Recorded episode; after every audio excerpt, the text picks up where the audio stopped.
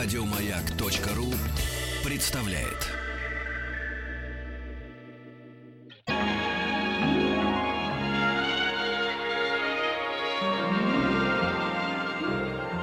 Уральские самоцветы.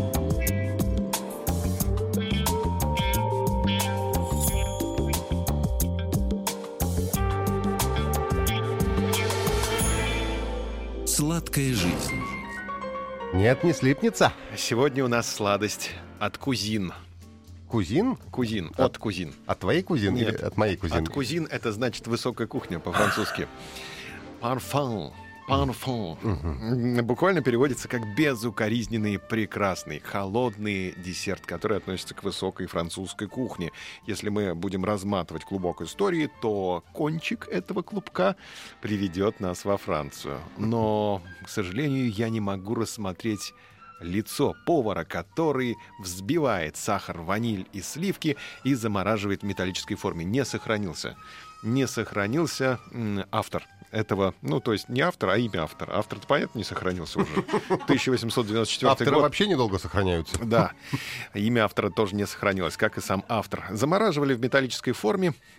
Если бы автора бы заморозили в металлической форме, он бы сохранился, конечно. А так бы нет, конечно, не сохранился.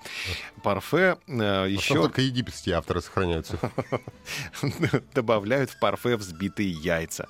А кроме оригинального парфе существует еще и американское парфе, в которое добавляется мороженое и другие ингредиенты. Ну, давай плавно перейдем тогда к парфе по-американски. Мгм.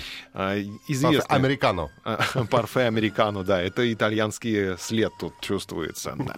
Американские варианты рецептов приготовления парфе, ну вот один из которых, например, э, так называемое мороженое парфе, в него добавляют мороженое или сильно охлажденные взбитые сливки и некоторые другие ингредиенты, на что намекает название. Обычно американское парфе — это десерт, приготавливаемый из слоев взбитых сливок и замороженного или желатинового десерта с другими добавками, такими как орехи, йогурт, ликеры, сиропы и свежие или мороженые фрукты или ягоды.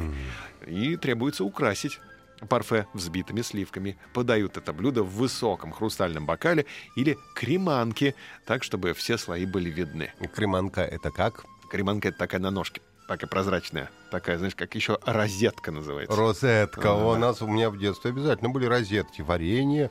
Там мама, бабушка всегда в розеточку клали. Вот ты туда пальцы совал, Конечно. да, тебя било парфе. Парфе не било, но укоризненно смотрели.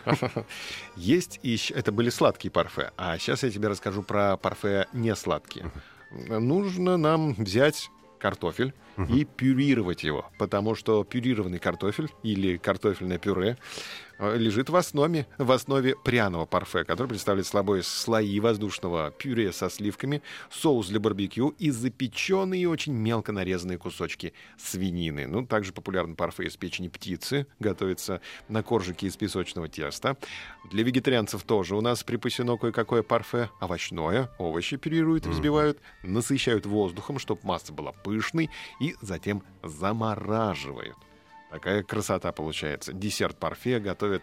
Парфе готовят из- охлажденных и сильно взбитых сливок, которые соединяются с белками или желтками. Не яйцами, именно так по отдельности, либо с белками, либо с желтками. Потому что вдвоем нельзя яйцу быть само- самому с собой.